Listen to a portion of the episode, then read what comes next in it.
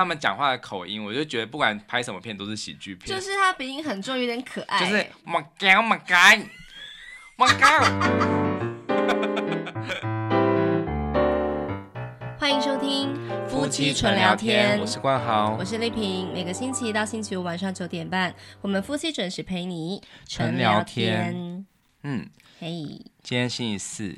对，昨天我们聊了《生存家族》这一部电影，嗯嗯，看完之后真的会觉得说，就是一定要好好珍惜自己所拥有的东西。嗯嗯，对啊，因为其实每个东西它都是呃跟你相遇都是一个缘分嘛。是啊是啊，对，对啊。可是我后来就一直想到说，好像拥有很多，不见得是拥有很多快乐耶。对啊，真的。嗯真的就是有一个观念，就是断舍离的观念，对对对，从日本开始风行嘛。嗯，对，那其实他的观念其实跟佛家的一些想法是有点类似。嗯，对，就是活在当下，然后就是呃，什么东西就是不要这么的充满欲望。嗯，对，就是要有很多时候就是你要把一些事情就是呃分开来看，就是不要这么的一直陷进去。像我自己就是过来人啊，嗯，我自己就曾经就是完全。深陷于那个物欲当中，嗯哼，对，不可自拔。对，你差点就是把你的婚姻亲手毁了耶！对啊，真的很可怕。是，哎，你知道什么是断舍离吗？嗯，其实那个概念我大概知道，但是详情就是它分别代表的意思。它的真正的定义啊，是来自山下英子这个作家。哦，对对对，他说断舍离就是断绝不需要的东西。舍弃多余的废物，还有脱离对物品的执着。对，是，嗯，对，嗯，还蛮不容易的。听起来好像是很梦幻嘛。比方说，看到别人家里面啊，就是一尘不染的啊，然后就是空间很宽敞啊，没有什么东西，就觉得哇，好棒哦！这种生活的空间好像很舒服。嗯，可是其实自己好像很难做到那样。对，像我们现在家里就是这样乱七八糟的。其实我觉得怎么说，就是。如果真的要做到那么极致的断舍离，嗯，好像也是一种另一种病态。对啊，对啊，对啊。我觉得也不用追求到这么。我觉得不一定要真的追求到东西非常少，嗯，但是我觉得你应该要知道说你自己有什么，然后不要再多买什么，嗯，那个概念是很重要的。对啊，对啊，对啊。嗯哼哼哼，对啊，以前我就是很喜欢买那种小东西，你知道的嘛？以前我们去国外旅行啊，就一定要买什么钥匙圈啊、嗯、小摆饰啊。然后明信片一大堆啊，真的真的。然后后来就是呃，慢慢的长大之后嘛，大概就是两三年前，我也是受到你的启发，嗯，因为觉得说你你也开始就是想要断舍离，那我也想要这样子，我就开始出清很多我自己的以前的一些书，嗯，然后把我以前读的一些日文的相关的考试用书啊，然后都是做一个上架这样子，对，然后就卖了蛮多钱的。哎，嗯，你不觉得就是其实在标那个价的时候，一开始会觉得有一点。不知道怎么标起吗？就是先看别人怎么怎么标，然后就是做个参考，嗯，然后想办法设比他们还要低这样子啊。嗯，因为其实我最近在看那本书啊，它是一个就是叫做《思考的艺术》这本书，嗯，然后它就是都是一些就是呃跟思考相关的一些呃非理性的一些错误。呃，它整个书名的全名叫做《思考的艺术》，然后副标是五十二个非受迫性思考错误。嗯，什么叫非受迫性？就是呃，他没有强迫你，可是你自己就会很容易的陷入这样子的迷失。嗯哼，对。那它有总共有五十二个嘛？嗯，那其中有一个叫做禀赋效应。怎么写？禀就是呃天赋异禀的禀，嗯，然后赋就是天赋的赋。嗯哼，对。然后他这一篇他就在讲说。我们只要拥有一个东西啊，嗯、我们主观上面就会很想要为这个东西加值。嗯、什么意思呢？就是说，譬如说，还有说一个例子，就是说有一个心理学家，他叫做丹艾瑞利，嗯、他曾经做过一个很有趣的实验、嗯、就是他提供几张重要的篮球赛的门票给他的学生摸彩。嗯嗯、然后之后呢，他就是分头询问每个学生的反应。首先，他先问那些就是没有抽中票的学生哦，嗯、就是说，如果让他们自掏腰包，嗯、他们愿意出多少钱买这样的门票？嗯、那大部分都就是只愿意出可能一百七十元美元左右。嗯哼，对。那他又问那些就是有抽到票的人说：“你们愿意转卖这个抽中的门票多少钱？”你才肯卖。嗯、然后呢，居然他们都要出到，就是要到两千四百元，差这么多。对，就是等于说你觉得很很幸运抽到这个东西，你反而就是会觉得你舍不得卖。哦，对，你会觉得好像就就是你是你是上帝拣选的，就是有天赋异禀可以得到这个门票。哦，你你会把它就是在。好像心里面为他有一个价值的感觉，嗯，所以像收藏什么比较奢侈的东西，也是这样子的意思吗？对，所以就是很多人就是不愿意卖，其实特别是一些这样子像艺术品啊，嗯、或者钟表啊，或者是有一些古董的东西，去竞标来的东西。对，如果这个这个卖家他没有醒悟，他没有就是真的想要脱手，或者是他、嗯、他是呃，也许是。呃，有些那个卖这些东西，可能是这个原本的收藏家他已经过世了，嗯、然后他的家人帮他出清，嗯、就可能就是会比较愿意出清嘛。嗯、可是当你自己是拥有者，其实你很难很难去转一个思维，变成是呃，我不再一直执着于它。嗯、对，那这个效应它不只是用在拥有的情况哦，嗯、甚至是准备有、嗯、这样的情况也也都适用。譬如说是拍卖。哦对，像我这个，这个是我最切身的。你是这个资深的耶。对，就是因为我之前都是上那个拍卖网，就是会竞标东西嘛。那你知道那种东西，就是你会一直出价，一直出价，一直出价。想要赢过别人。对，它其实也有另外一个迷思，也在这本书中，叫做“赢者”。诅咒，对，赢者诅咒，那其实就是你会一直想要出更高价、更高价，但是其实到最后你是已经有点非理性了。对对对，对就是你是你用最高价终于买下来之后，可是其实你是一个很大的输家。对对，但是你知道，就是你出到最高的价钱呢，就是那个很光荣的赢得这个东西，但实际上就是你会。之后你就会觉得哦，好不容易得到这个东西，你会不想卖。嗯哼哼，对，就是你会觉得它是很珍贵的东西，不想卖。这些都是对物品的一些执念。对呀，对，是一件很不必要。因为其实如果你不肯放手的话，其实嗯，东西只会越来越多。但是你会发现，其实那些东西都是身外之物，就像是那个生存家族里面。对。对，可是你讲的都是比较高单价的东西嘛，嗯、像我以前就是会比较习惯，可能就是比较小资女啊，就会觉得说那种很便宜的小东西，嗯、比方说以前很喜欢逛大创。嗯，就是哇，三十九块、四十九块，好便宜哦。然后就这个也想要，那也好像不错这样子。他们怎么可以发明出这么多很有趣的用途的东西？对，就会忍不住就是选了好几个，就直接带回家。可是事后真的有没有用到，也是另外一回事嘛。嗯。然后还有那种就是小摆饰啊，或者是看到那什么买一送一，或是加一元多一件的时候，就会有点脑波弱的，就想要去买它。嗯。可是后来就想说，就是。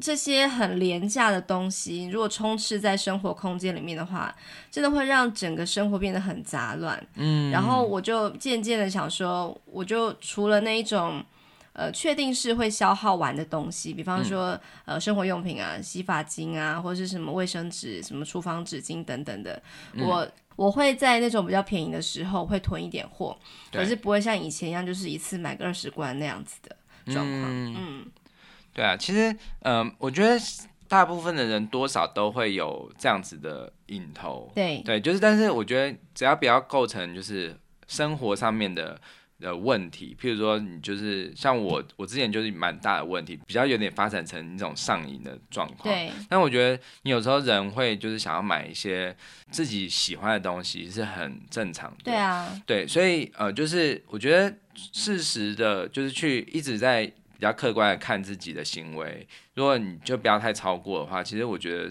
都还是可以接受的范围嘛。因为人有时候人就是也是很需要犒赏自己的机制啊，要不然就是会觉得好像就是生活其实好像又没有那个这样子的乐趣。因为我觉得买东西也是一种乐趣。是啊，是啊。对，可是像我之前的状态，我就觉得是它是一种瘾。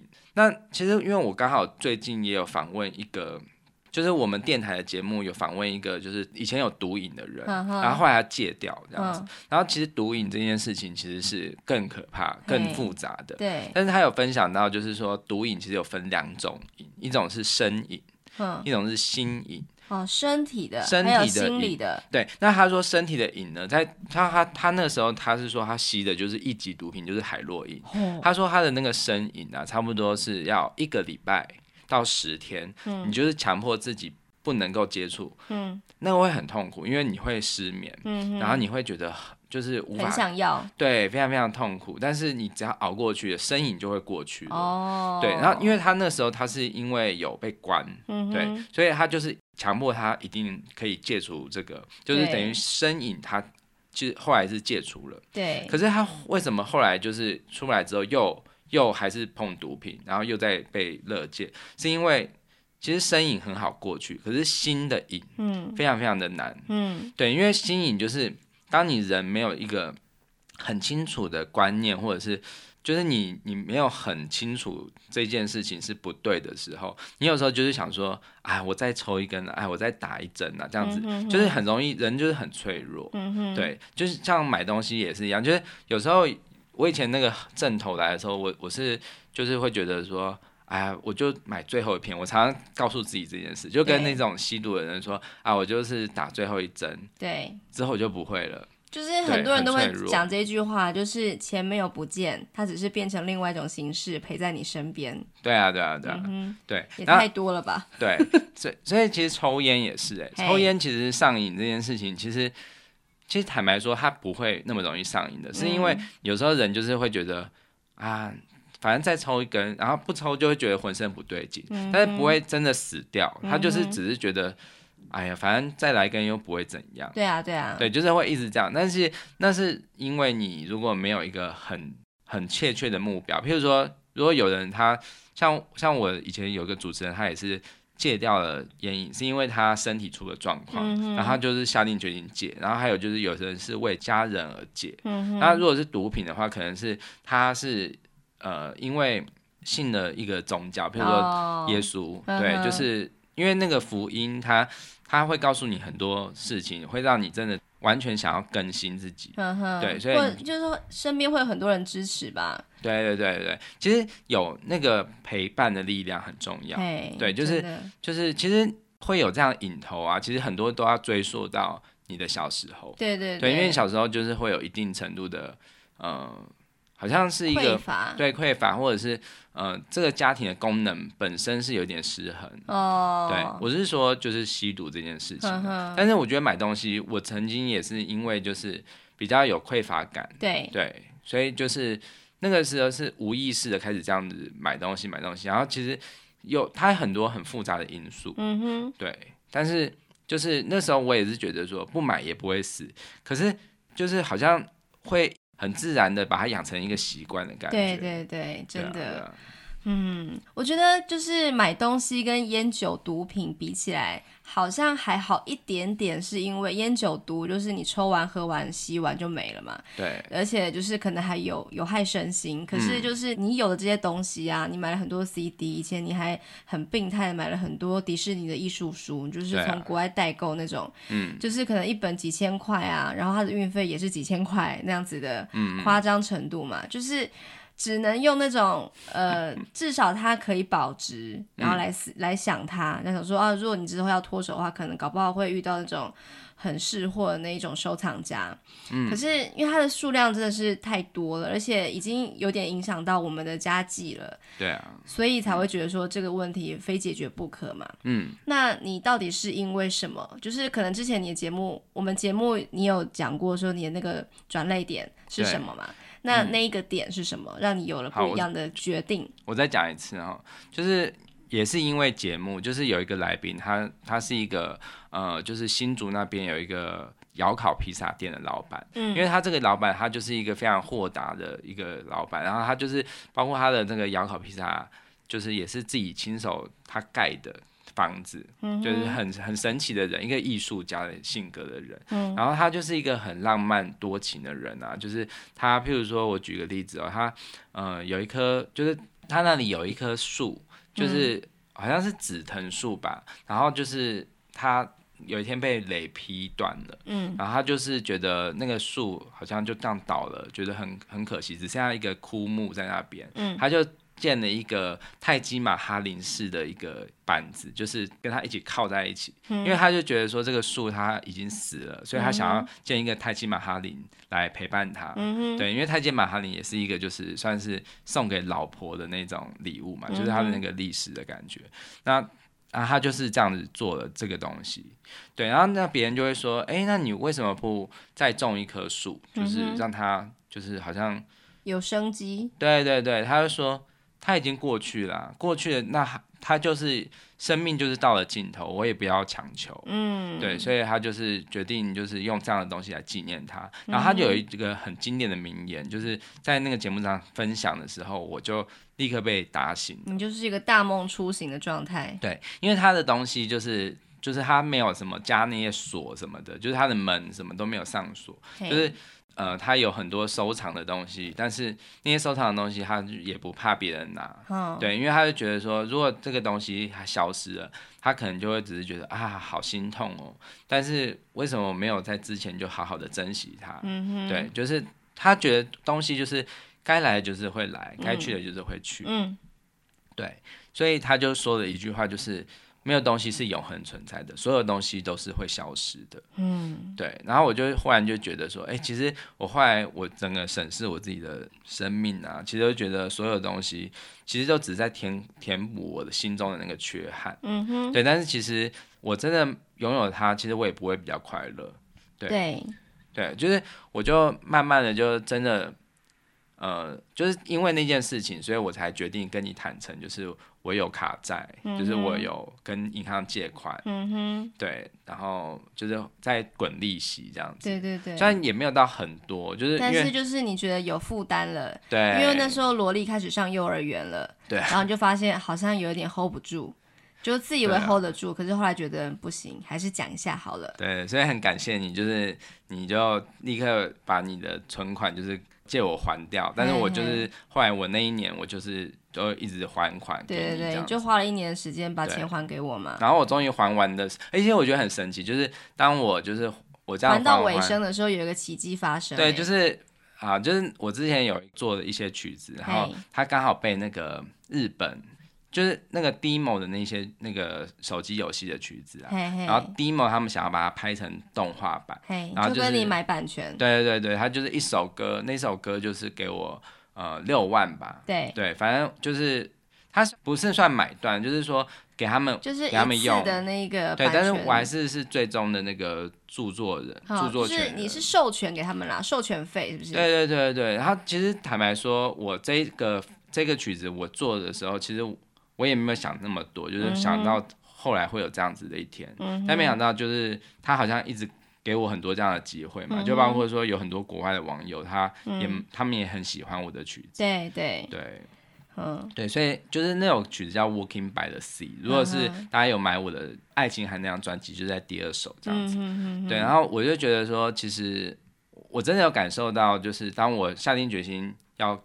痛彻的改了之前的一个坏习惯的时候，其实全宇宙的都会来帮我的感觉，嗯、因为那个就是真的就在岁末的时候，就忽然来了一笔这个钱，然后我就可以把所有的钱都还掉。嗯、然后我当然就是因为还掉的关系，所以我就决定不会再误入歧途。嗯、所以我现在呃，就是从那个之后，就是那一年过完之后，然后到了二零二零年，就是。今年，嗯、我就真的是开始存储蓄，嗯、对对对，就是好可怕，对，虽然也没有办法除的很快，但是我觉得至少是已经开始，但是就终于是由负转正这样子，对对对，所以、嗯、呃，当然我还是会买东西啊，就是我觉得买东西不是一件，就是它不是一件罪过的事啊，对，就是要量力而为，对，但是我都是买，就是譬如说像如果是音乐的话，我就是绝对只会买那个。像 Spotify 啊，或者是什么呃数位无法听的音乐，嗯、对，然后是我真的很喜欢，嗯、然后甚至是比较多有是有那个影像的部分，嗯、就是我没办法去用其他线上的的。方式来看的，嗯、那种我就会。然后还有就是像我最近很喜欢配乐嘛，嗯、就是喜欢想要研究配乐，所以我也会买相关的书。嗯哼，对，就是我觉得那是自我学习。对对，总之那个数量跟以前比是大大减少，非常对。然后我就再也不会买那个像迪士尼的艺术书，啊，因为我觉得那东西我买了，我也没有一直在看的，对我就只是把它放着。对，就是你想要拥有，而不是想要看嘛。对啊，对啊，以前你就是在很就是病入膏肓的时候，就是会一直说这我要收藏，那我要收藏。嗯、然后我在跟你交往的时候，我觉得你这样子看起来蛮可爱的，就是很就是一个 单纯喜欢音乐的一个小男孩嘛。脑子进水了。对，就是 婚前脑子进的水，就会变成婚后流出来的眼泪，对不对？就是那时候我真的，我就是呃，一直都觉得你有点不太对。就我跟你讲说你要存钱，你就说好好好，都没有嘛这样子。嗯、然后直到你后来就终于就是跟我坦诚说你有跟银行借款，然后而且还不太出来的时候。嗯，我当然就是，呃，我能怎样？就是，难道我要哭天抢地的说，哦，就是为什么老天爷要这样对待我？为什么我嫁到一个这样一个烂男人什么的？都有小孩了，但是眼下第一要务就是把这件事先解决再说。嗯、我就问你说多少钱，然后我就二话不说，隔天就去把我的定存解掉，然后你就是直接让你把这一个钱还完这样子。嗯，然后。那个收据你还把它裱框起来，对不对？对，那算是一个就是告诫自己绝对不能再误入。对，应该不是把它当做奖状嘛，是耶还掉。没有没有没有，其实 对怎么说，就是我真的觉得很神奇，就是当当我还完这个钱，然后我也就开始储蓄之后，我今年真的就是。有很多 output 的东西出来，uh. 就是因为之前就一直在 input 嘛，但是那个 input 其实你没有去好好消化。我觉得这是一个很棒的转变。对，所以你看我现在在做那个音乐人间观察室，我就是把我之前所有投注的学费全部转成这个单元的东西。Uh. 像我、欸、目前还没有收益啊，没关系，大家赶快来赞助我们。好，你要来宣传赞助。我们的那个什么节目的那个什么节目的首页就是有一个赞助我们，旁边还有两袋钱的那个符号，就是点下去之后。可以赞助我们，就是那个什么费用，就是自己，就是你们可以自己想说要给我们诶赞助多少啦。但就是一个，当然我们完全不是强制性的，就是说你觉得我们的节目很不错啊，然后想要支持我们一下的话，就欢迎就是点选那一个链接这样。嗯嗯嗯，对啊，就是我觉得怎么说，就是我真的在不买东西之后，我反而就开始认真的听音乐，对，然后我才发现。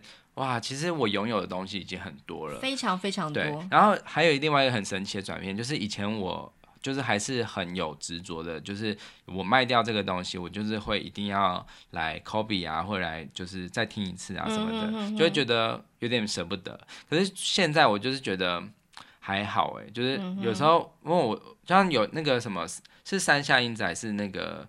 近藤麻里惠，嗯，他就是有讲到说，就是怦然心动，对，就是近藤麻里惠所说的，对对对。那其实有时候有些 CD 我后来就是没有怦然心动的感觉，嗯、我就觉得我连再抠下来的意愿好像都没有很有。那你就完全不要考虑，对，我就直接出货，对，对因为我就觉得把这个东西让给需要的人，对对对，那也是完成了一个很棒的。把他的生命延续下去。对啊，而且有时候我觉得，就是那个东西卖出去多少钱呢、啊？有时候反而不是最重要的。像我有一个很特别的一个拍卖经验，就是那个好像是你的东西，就是我上架了一个 DVD，就是那个一零一次求婚的、嗯、啊，是 VCD。对，对。然后因为根本就现在也没有什么可以看 VCD 的一些。那个设备嘛，然后就是我也没办法去确认说它到底能不能够播放。嗯，总之就是有一个人他非常想要看这一部日剧，然后就找到了我这一个链接，就是这个拍卖网站。嗯的连接，然后他就真的是非常想要，他就是多次跟我讯息往来说，这个可不可以卖给我？我就说，呃，因为我不太知道他能不能播，就是后来我就直接卖他一元这样子，只要付我那个六十元的物流费就好了。是、嗯，他真的是欣喜若狂哎、他说真的假的？我都是在外面找到，就是都是可能要一千两千块，然后也不知道是不是正版的这样子，你竟然肯割爱，真的非常非常感谢你、哦。可是你知道吗？像有一种人呢、哦，就是。你知道，像我之前访一个，就是那个大溪有一个叫柳山咖啡，嗯哼，他这家店呢，就是是一个老房子，然后呃，就是他们，因为他就开始因为这个老房子的关系，他就是会有很多人经过他，就是像有一个资源回收的一个老板，他就看到说，哇，这个老房子很有感觉，所以他就愿意把它，就是多年来就是因为资源回收的关系，然后珍藏的一些古董的东西，就。嗯送给他，哦、可是他送给他，他有一个条件，就是你不能够转手卖掉。哦，对对对，对，嗯、因为他就觉得说，这个就是让这个东西有更好的意义。去处。对，就是如果你转手卖掉，就有了商业的这个气息，就、嗯、就失去了我我想要给你的价值，就是他就说他愿意给他，可是希望他不要卖。嘿，对。但我我说你你是用一元，就是好像是意思意思是也是收他一点钱，对，也是给他。但是其实、嗯、呃，我不管他有没有卖掉，但是你你的心情应该是觉得说啊，他那么喜欢就让给他。对对对啊。对。也主要是因为我不知道他有没有坏掉啦，然后我觉得很不好意思，万一就是真的是不能看的话怎么办？对啊，那那个。我说的那个柳杉咖啡那个老板啊，他也有一个这样子的故事，就是说他因为他想要成立这个咖啡店，所以他就是他原本有在弹吉他，嗯，但是他因为就是创业比较一开始手头比较紧，所以他有珍藏的几把吉他，就是都是把它卖掉，嗯，也都是卖比较低价这样子，反正就是希望说他可以让给就是真的想要学吉他的年轻人，嗯，但是他后来他卖掉之后，他自己就是。呃，刚好有一个客人，他说他想要学吉他，嗯、然后因为当时他们创业维艰，所以很多钱都要把握住，所以他就还是决定，好来，那再买一把就是二手吉他好了。嗯、然后他就上网去看，居然有一个二手吉他只要五百块。嗯、然后他就，而且他看到他那个把位啊，就是很高把位的地方，嗯、就是高把位是指是。比较下面的地方，它是有很多磨损的。嗯、但你知道弹吉他，只要是初学者，大部分都弹比较低把位，就是比较上方那个地方。哦、但是低把位是比较靠上方。对对对，但是高把位就是比较靠就是下面，嗯靠音箱处。对对对，靠音箱处那样子的。如果你发现那个磨损很多的话，代表是它。就是这个主人他是很高手的，oh. 对，因为就是你要很厉害，他才会弹到那个地方嘛。Oh. 他就发现，哎，这个吉他居然这么多磕痕，但是却呃这么便宜，是为什么？他就觉得他一定有故事，然后他就去跟这个人联络，然后那个人他刚好就是他是一个。就是女生，他就说这个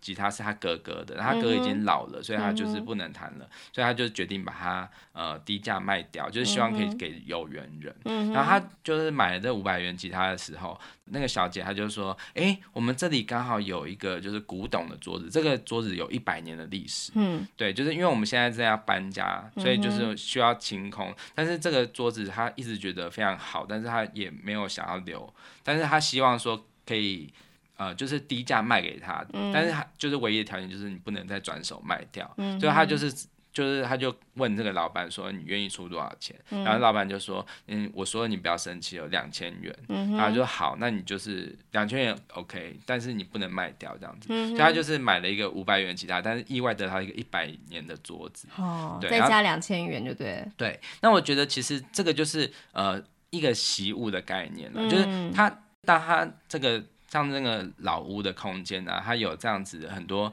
很多人的聚合，就是来来去去，然后会有很多人的缘分在的时候，嗯，就自然而然就会。东西好像有会挑人的感觉，它就是会流到这个人的身上，但是这个人他在这个人的身上，他其实也产生了很奇妙的一个生命的延续。我相信每个东西都是好像它是一个有感情的东西。对对，但是呃，就是我觉得这个老板他不会强求，他会觉得反正有缘的东西来，他就好好的珍惜它。然后你看到这个桌子来到他的店里面，其实很神奇的是。他他也没有就是跟大家讲这是一百年的桌子什么的，嗯、可是就是很多人就是会就莫名的想要坐那个桌子，好就好像那个桌子它有一个吸引力，好会就吸引一些人。它有树的精灵在里面。对，然后他每次坐的有人人坐在那边就觉得，老板你不觉得我很像是那个那种古代的大侠嘛？就是在那种龙门客栈什么的。对啊，就是其实。一个好东西，它真的是很耐用，所以你会觉得它是一个有生命的东西。对对，对所以你你说这个习物嘛，其实要被珍惜，嗯、应该是说它有机会被送给别人，或者是呃卖掉，这样才会。有这个被延续的感觉，对，对对。可是像我们接触的断舍离啊，其实大部分都是那种非常呃零碎的、杂乱的，然后可能是甚至是有点接近垃圾的那种东西，嗯、是必须要被舍弃的嘛。那像在那个怦然心动的人生整理魔法，就是近藤麻里惠那一本呃，算是最经典的一本书，他就讲说，你对东西是对过去的执着，还是说你对未来的不安呢？因为很多人都觉得说。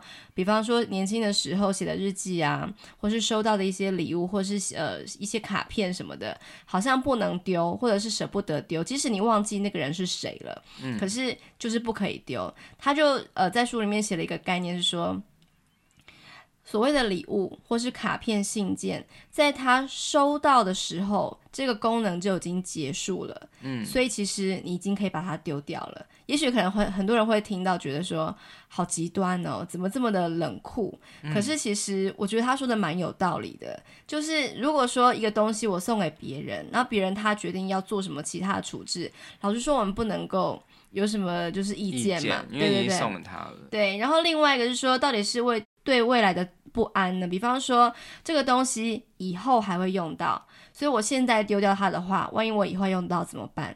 可其实那个以后会用到的未来，往往不会来。嗯，就是其实你不如现在割舍它这样子。所以就是他就是讲了很多关于就是你要如何去很果断的去舍弃一些东西的一些方法这样子，还有整理东西的一些方法这样。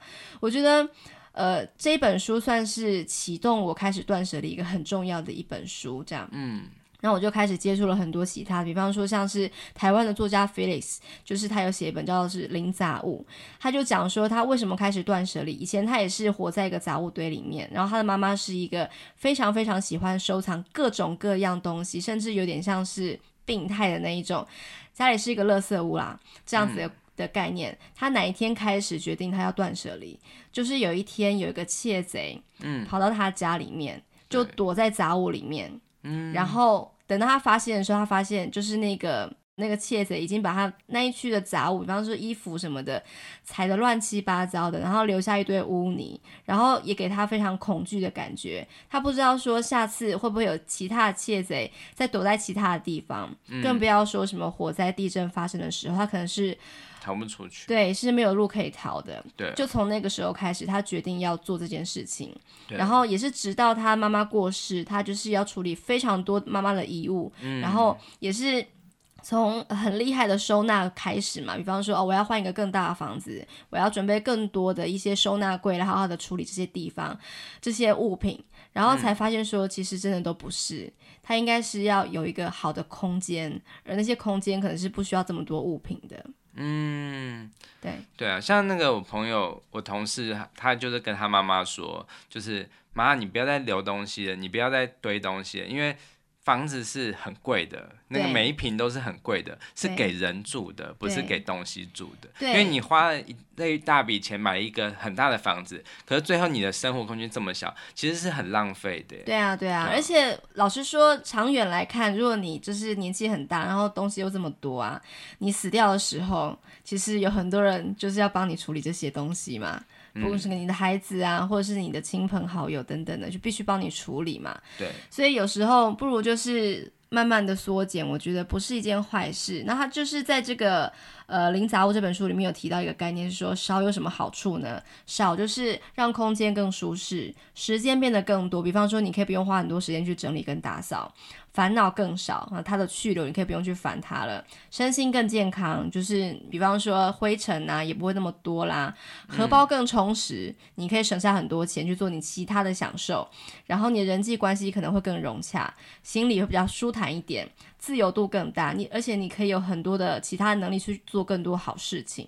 嗯，对，对啊，看了这两本书之后，我就更加笃定说，嗯，我要先把一些我已经不再看的一些书。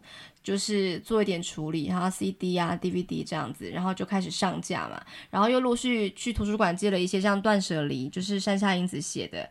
然后后来我又遇到了一本书，叫做《我决定简单的生活》。这本书整整个就是大开我的眼界，他实在是太强了。他是一个男生，嗯、然后大我才两三岁而已吧。嗯。他只有六套衣服，嗯，穿一年。对。然后浴室里面只有一罐洗洁精，从头洗到脚。一条毛巾而已，全身擦，但是可能男生就比较方便，女生可能就比较难一点这样。而且他是单身呐、啊，所以他也没有小孩。哦，对。然后他的厨房只有一人份的碗盘，还有一个咖啡壶。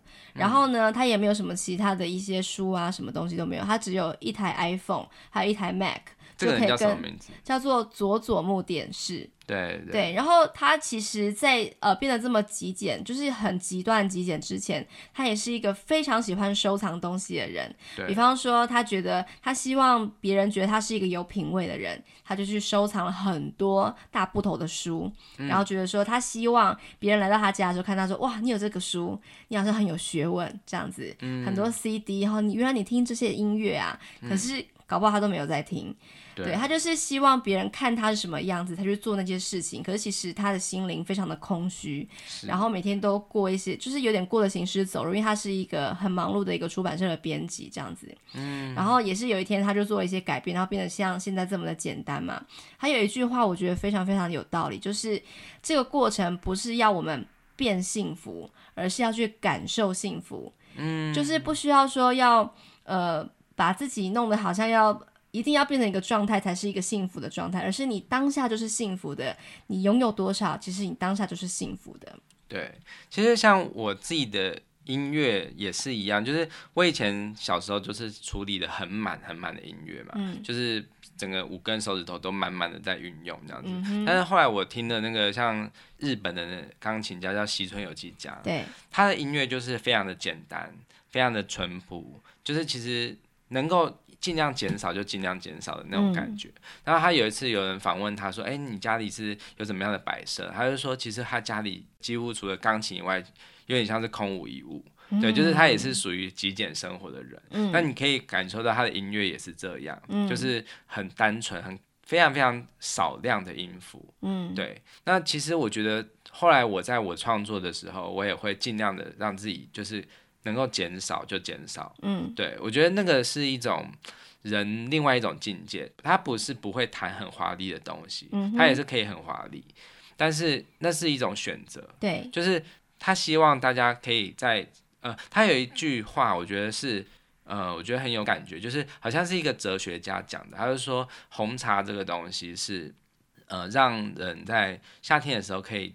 喝了之后感觉很清凉，然后冬天的时候喝了感觉很温暖。嗯，他说他希望他的音乐也是有这种效果，就是一个简单的东西，其实呃，我觉得是很耐听的，因为他在你很烦躁的时候会安定你的情绪。嗯，可是他因为他的音乐，他本身的情感也很浓厚，所以你可以在这个少量的音符中，你也是可以感受到藏在里面的热情。嗯，对，我觉得是。我希望我的音乐未来的我的创作曲也是可以有这样子的感受，嗯、对。嗯、当然，当然，我觉得每个人是不同的，因为我觉得华丽的东西也有华丽东西的美好。当然，但对，但是，嗯、呃，我觉得是像我们做音乐人间观察室这个，我做这个单元的时候，我也会在想说，呃，就是那个是要怎么样去诠释出人际的关系，嗯、因为觉得人人与人之间的关系有时候是。君子之交淡如水，对，其实你不需要一定要跟他很浓烈的感情，嗯，有时候淡淡的，但是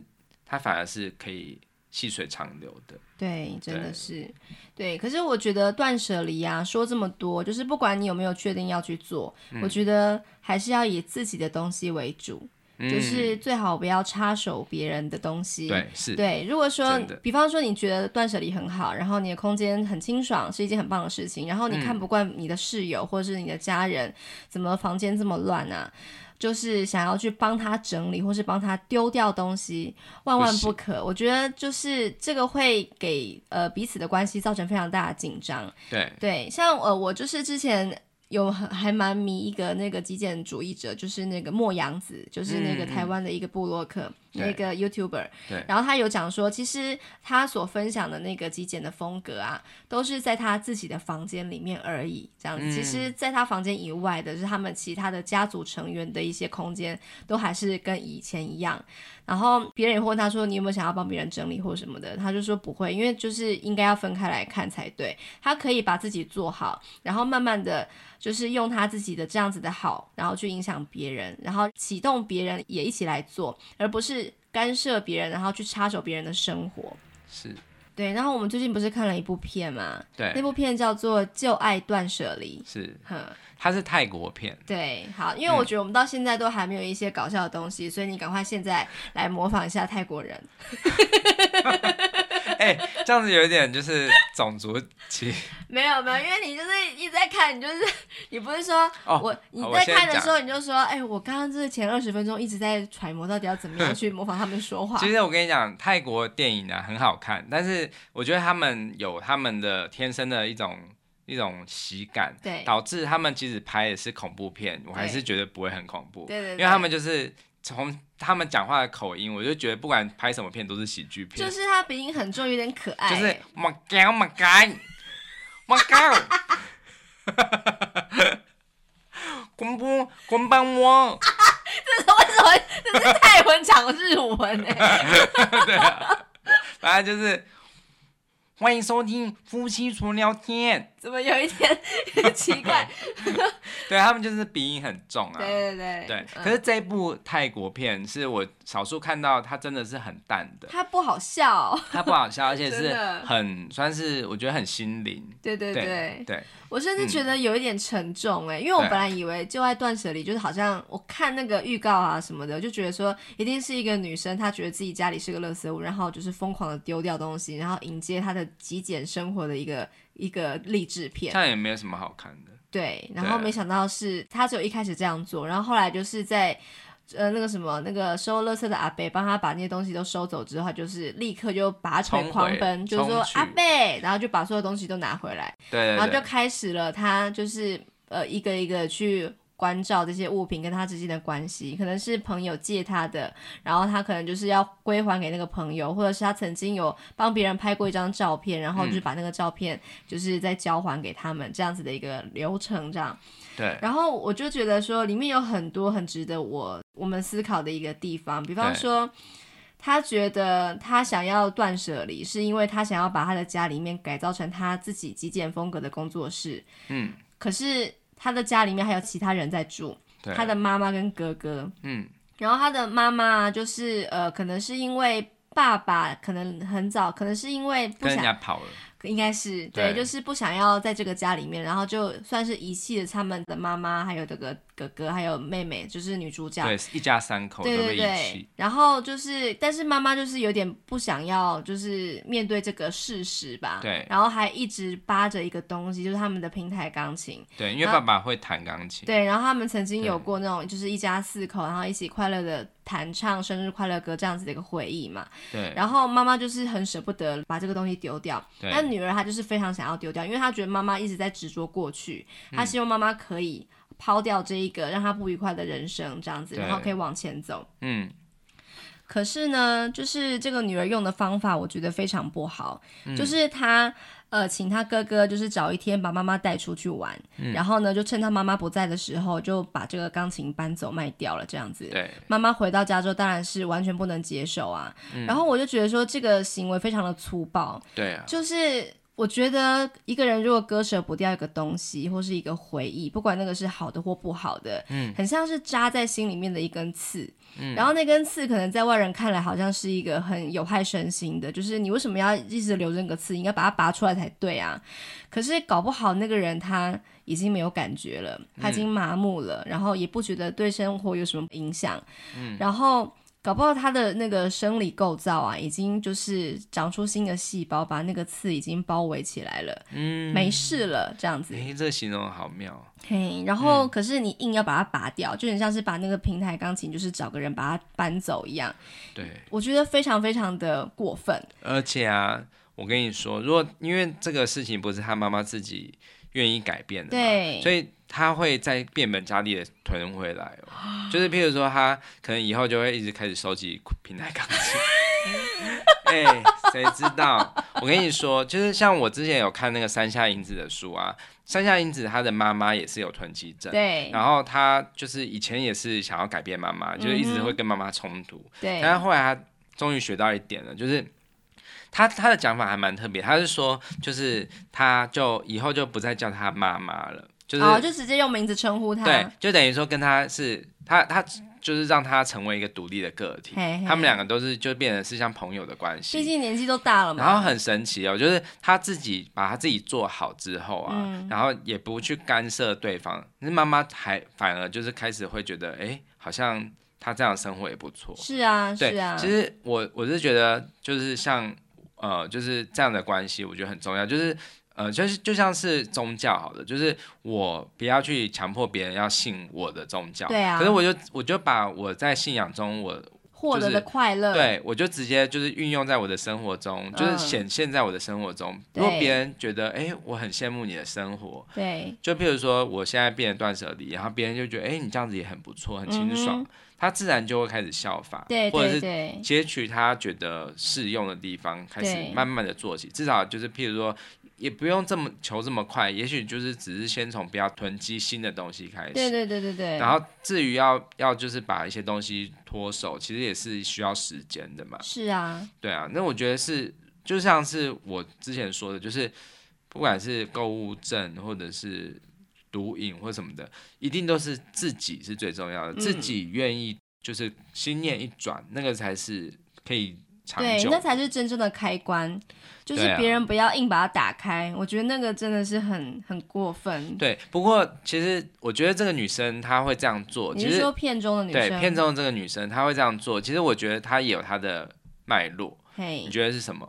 就是她希望妈妈可以不要再执着于过去，然后就是可以呃往前往前看吧，然后就是可以过，嗯、也是可以跟他一起过着一个比较清爽的日子。对，因为其实我觉得他的脉络是这样子，是呃，就是因为爸爸也曾经把他抛弃，哦，对，他觉得呃爸爸很自私的抛弃了他，所以他心中是对爸爸是有一股是其实是有点愤恨的，嗯哼，对，但是。呃，就是他不想要再活在这样的地狱中，因为他可能这个女生一看到钢琴，可能就想到爸爸这样子对他。对对对。所以其实他他基本上是把这个自私，爸爸这个自私，其实转移到他自己的身上。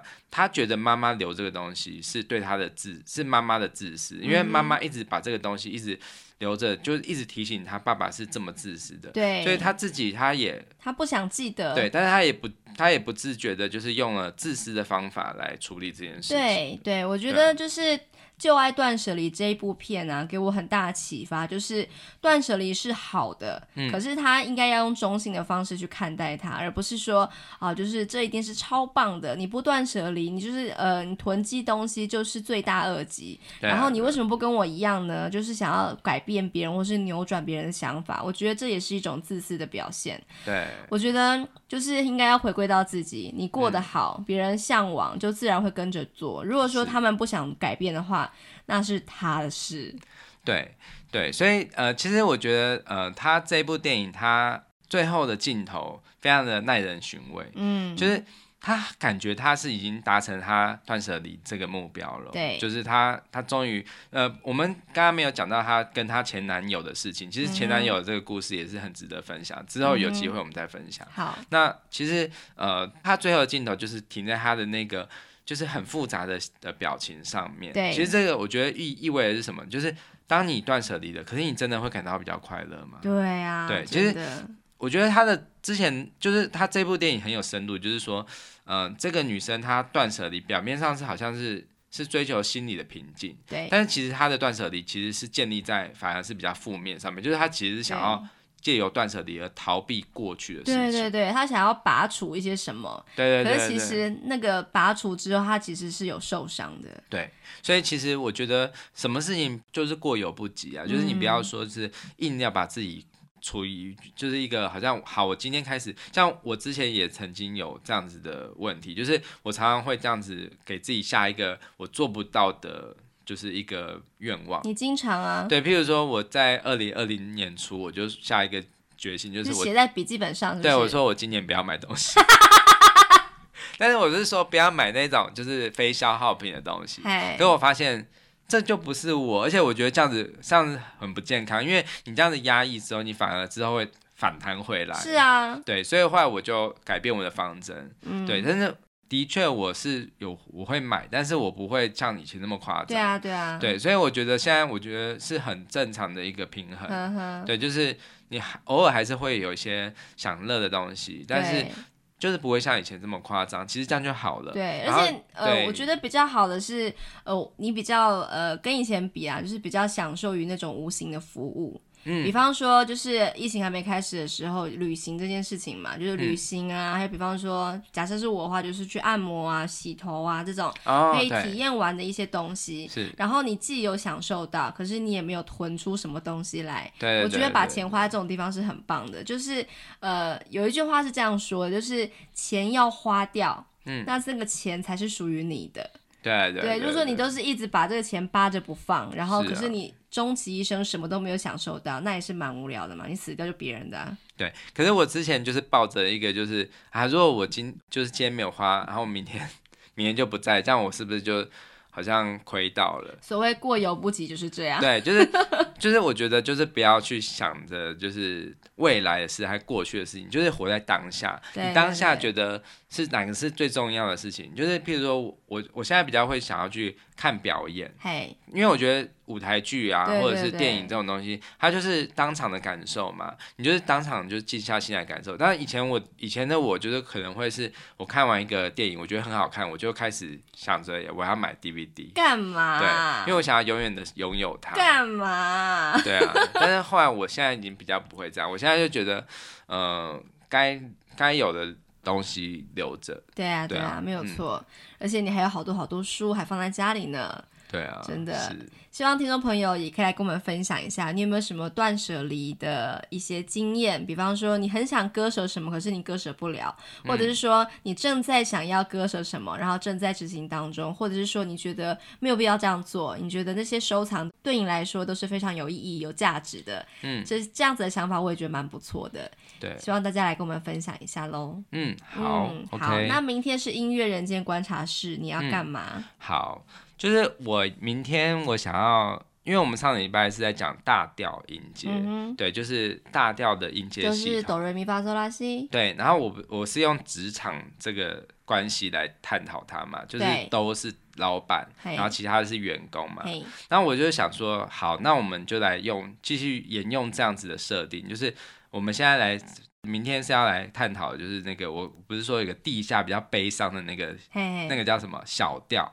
对，那小调音阶它其实是比较复杂的，就是所谓这个公司它是一个很很正派的团体，所以它是基本上是很单纯的。是什么幕后的掌权人是不是？对，但是小调其实是蛮复杂的，小调它可以有分成三个模式。好，等于说不要讲了，对，啊，就这样。好，明天开始讲起来了。反正就之后我就是会用，就是就是这个。各种调式音阶，嗯，好好调式音阶，我明天也会稍微提一下，是什么叫调式？那我会不会睡着？不会不会，我不会睡着。